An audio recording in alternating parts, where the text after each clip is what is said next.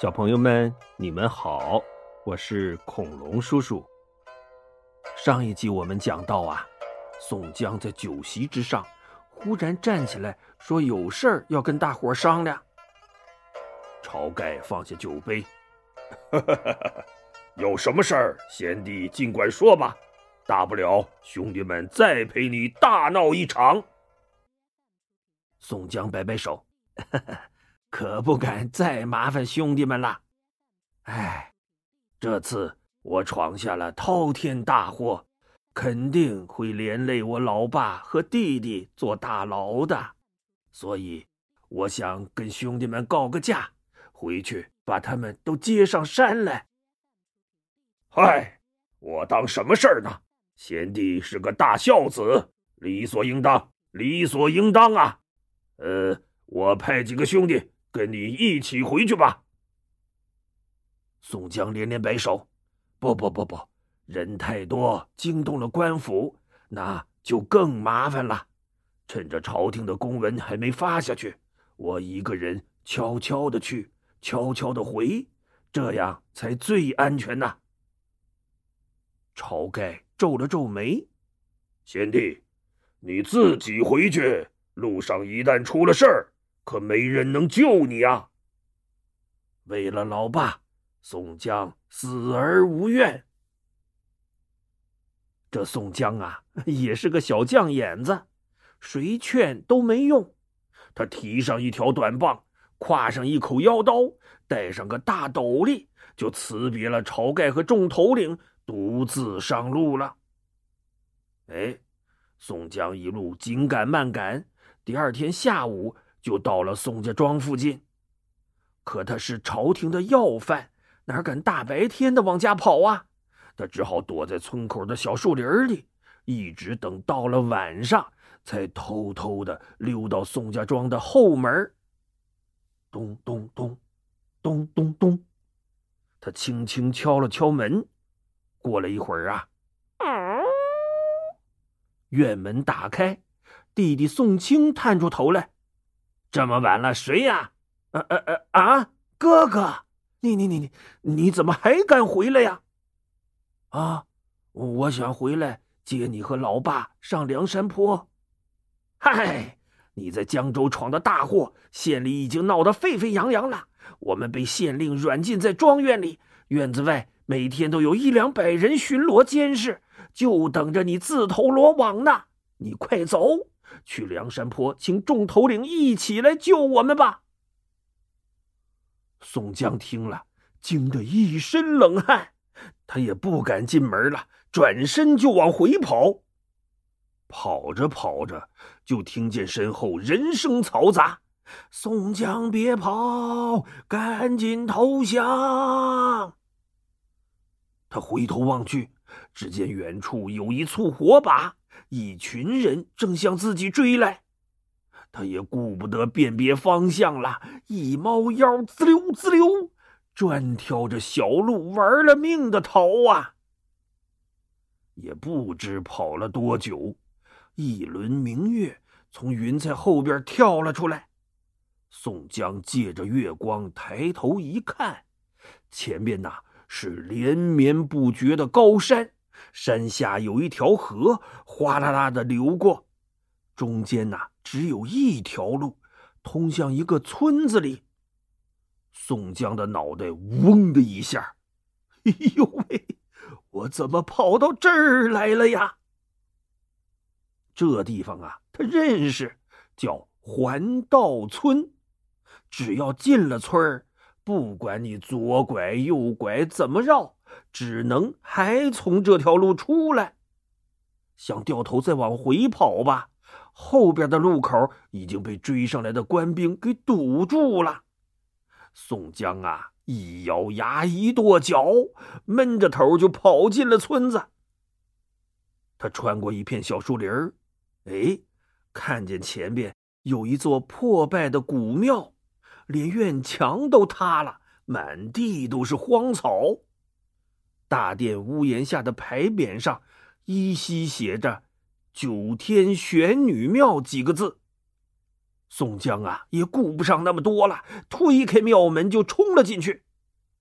他四下一学嘛，大殿里空荡荡的，连供桌都塌了，哪儿有个藏身的地方啊？他猛地一抬头，看见神龛上那座一人多高的九天玄女神像了。宋江连忙作了个揖：“玄女娘娘恕罪，只能请您帮我挡挡灾了。”他撩起神龛前的帷幔，噌的跳了进去，侧着身挤到了神像的背后。不一会儿啊，四五十个官兵举着火把也冲进了庙里，为首的是那两个新来的都头兄弟俩赵能和赵德。官兵们一下子散开，分头去搜查。赵德带着几个人走进了大殿。他抬头看了看神女像，举着火把就走了过来，把宋江吓得呀，连大气儿都不敢喘，心里不住的祈祷：“雪女娘娘保佑，雪女娘娘保佑啊！”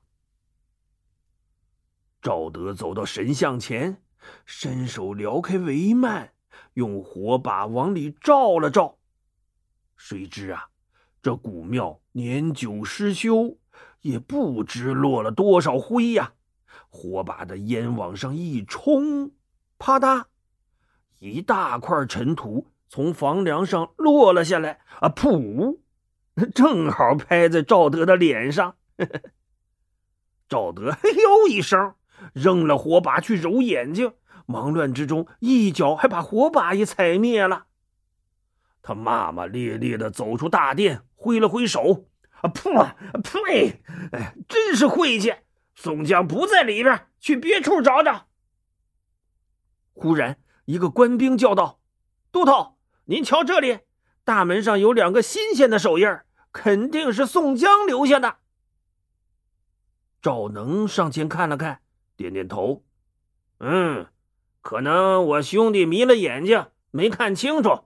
我们再进去找找。”他领着几个人，举着火把进了大殿，又往神龛这儿走来。宋江心说：“完喽，这回是跑不了喽。”谁知赵能刚刚撩开帷幔，就听大殿外“呜”，平地刮起一阵大风，一时间是乌云滚滚，飞沙走石啊！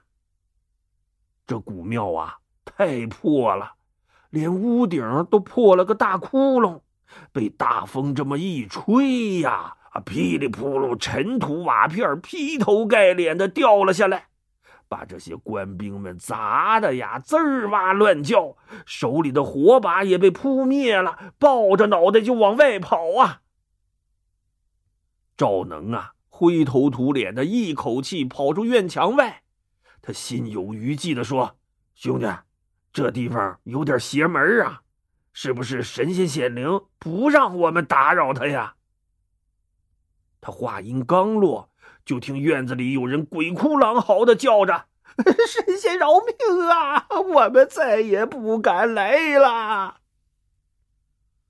赵能拿过一个火把，壮着胆子走进院子里一看，原来呀。是两个士兵在往外跑的时候，一脚被树枝勾住了，他们还以为是被神仙捉住了呢，趴在地上是一个劲儿的求饶啊！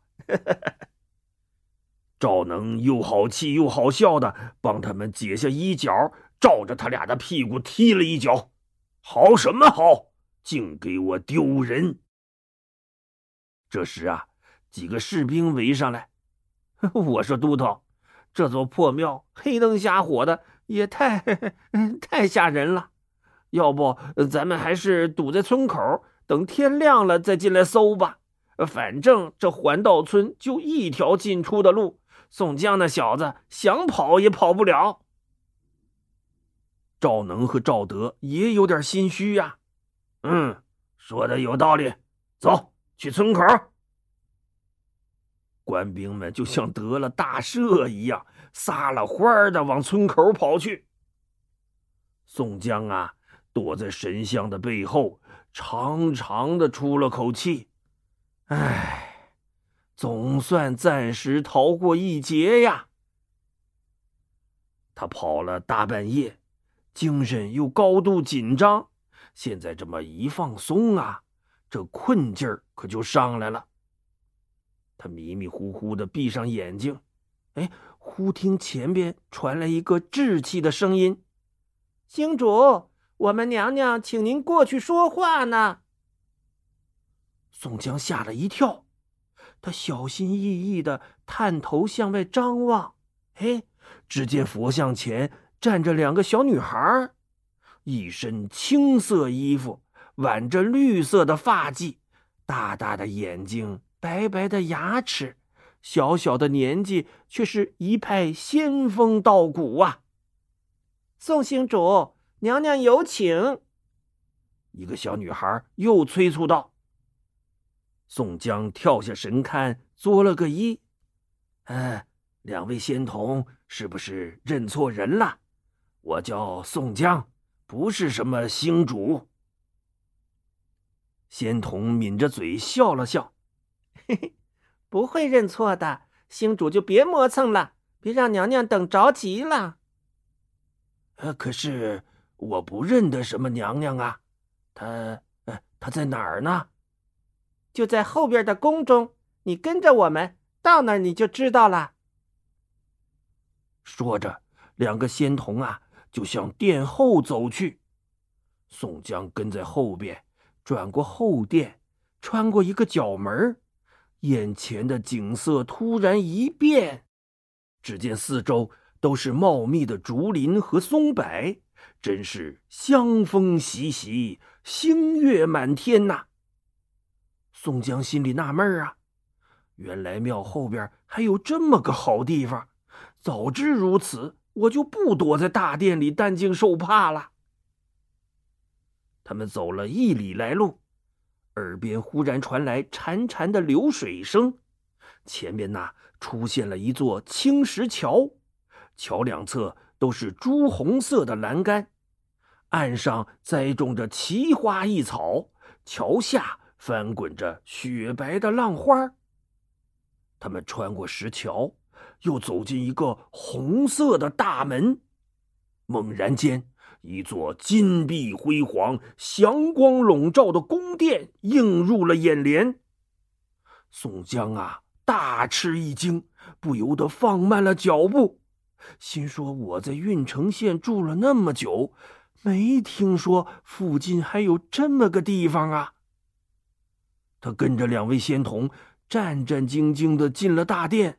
来到御阶前，也不敢抬头，扑通跪倒在地，拜了几拜。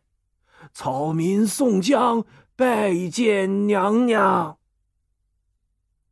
大殿上啊，传来一个温柔而又透着威严的声音：“星主别来无恙啊！到了我这儿，不必多礼。星主请坐。”宋江这才爬起来，恭恭敬敬的坐在旁边的绣墩上。他小心翼翼的抬头一看，哎呦，这位坐在九龙床上的娘娘，怎么跟我藏身的那尊神像一个模样啊？美丽端庄中透着一股英武之气。哦，我明白了，这位难不成就是？九天玄女娘娘，哎呀，我这是见到神仙了呀！传说中啊，这九天玄女是上古战神，是中国人祖先皇帝的老师。他不仅法力无边，还精通兵法，据说呀，是兵家的开山鼻祖呢。宋江有点小激动。有点小紧张，那两只手啊都不知道该放哪儿了。玄女娘娘先赐了宋江三杯仙酒，然后又让人取来了三卷天书。宋星主，你本是天上一百零八颗星星的领袖，只因你们魔性未断，被玉皇大帝罚下人间历练。只要你们能在人间守住本性，改邪归正，就可以重回天界，晋升为上仙。宋江一听，心里这个高兴啊！哼，我就觉着自己不是一般人嘛，哼，原来是天上的星星啊！玄女娘娘继续说：“现在我传你三卷天书，你可以替天行道。记住，作为领袖要忠诚仗义。”作为臣子，要辅国安民。我会在天界等着你们功德圆满那一天的。宋江连忙起身接过天书，躬身施礼：“多谢娘娘教诲，宋江谨记于心。”嗯，这里天凡相隔。不宜久留，星主快快回去吧。于是啊，宋江辞别了玄女娘娘，又跟着两个小仙童往回走。他们走到石桥上的时候，一个仙童突然在宋江的后背上猛地推了一把，哎哎哎，扑通！宋江一头就从石桥上栽了下去，他大叫一声：“哎呦，快疼死我了！”他揉着脑袋，睁眼一看呐，哦哦哦，原来是自己一脑袋撞在了神像上，感情刚才呀是做了一个美梦，他这会儿还在神像后边藏着呢。宋江定睛一瞧，咦，那神像居然被自己撞出了一个洞。他愣了愣，心说：“我什么时候练成的铁头功啊？”啊，不对，这洞洞分明是造神像时有人故意留下的，里面不会藏着什么宝贝吧？他好奇的把手伸进去一摸索，嘿，居然掏出一本书来。他拂去封皮上的灰尘，借着月光仔细一看呐，只见上边写着《九天玄女经》。宋江不禁大吃一惊：“这、这、这、这，还真有天书啊！”他回想着刚才梦中的情景，喃喃的念叨着：“改邪归正，替天行道。”忠诚仗义，辅国安民。好，我宋江终于找到后半生要奋斗的目标了。他把经书揣进怀里，跳下神龛，在玄女神像前又拜了几拜，恭恭敬敬的说：“多谢玄女娘娘。如果宋江有出头的那一天。”一定来给您重修庙宇，再塑金身。说完呐，他提起短棒，大踏步的走出了殿门。这时啊，天已经微亮了。宋江蹑手蹑脚的往村口走去，还没走出去多远呢，忽听得前边是喊声连天呐！宋江噌的往路边一窜。躲在了一棵大树后边。只见几个官兵气喘吁吁的向这边跑来，嘴里还不停的喊着：“ 神仙奶奶，啊不不不，神仙阿姨，不不不，神仙姐姐，救命啊！”宋江有点懵，哎，他们不是来抓我的吗？怎么慌成这样了呀？小朋友们。你们能猜到官兵是怎么了吗？哼，恐龙叔叔下一集再告诉你吧。好了，今天的故事就讲到这里，小朋友们再见。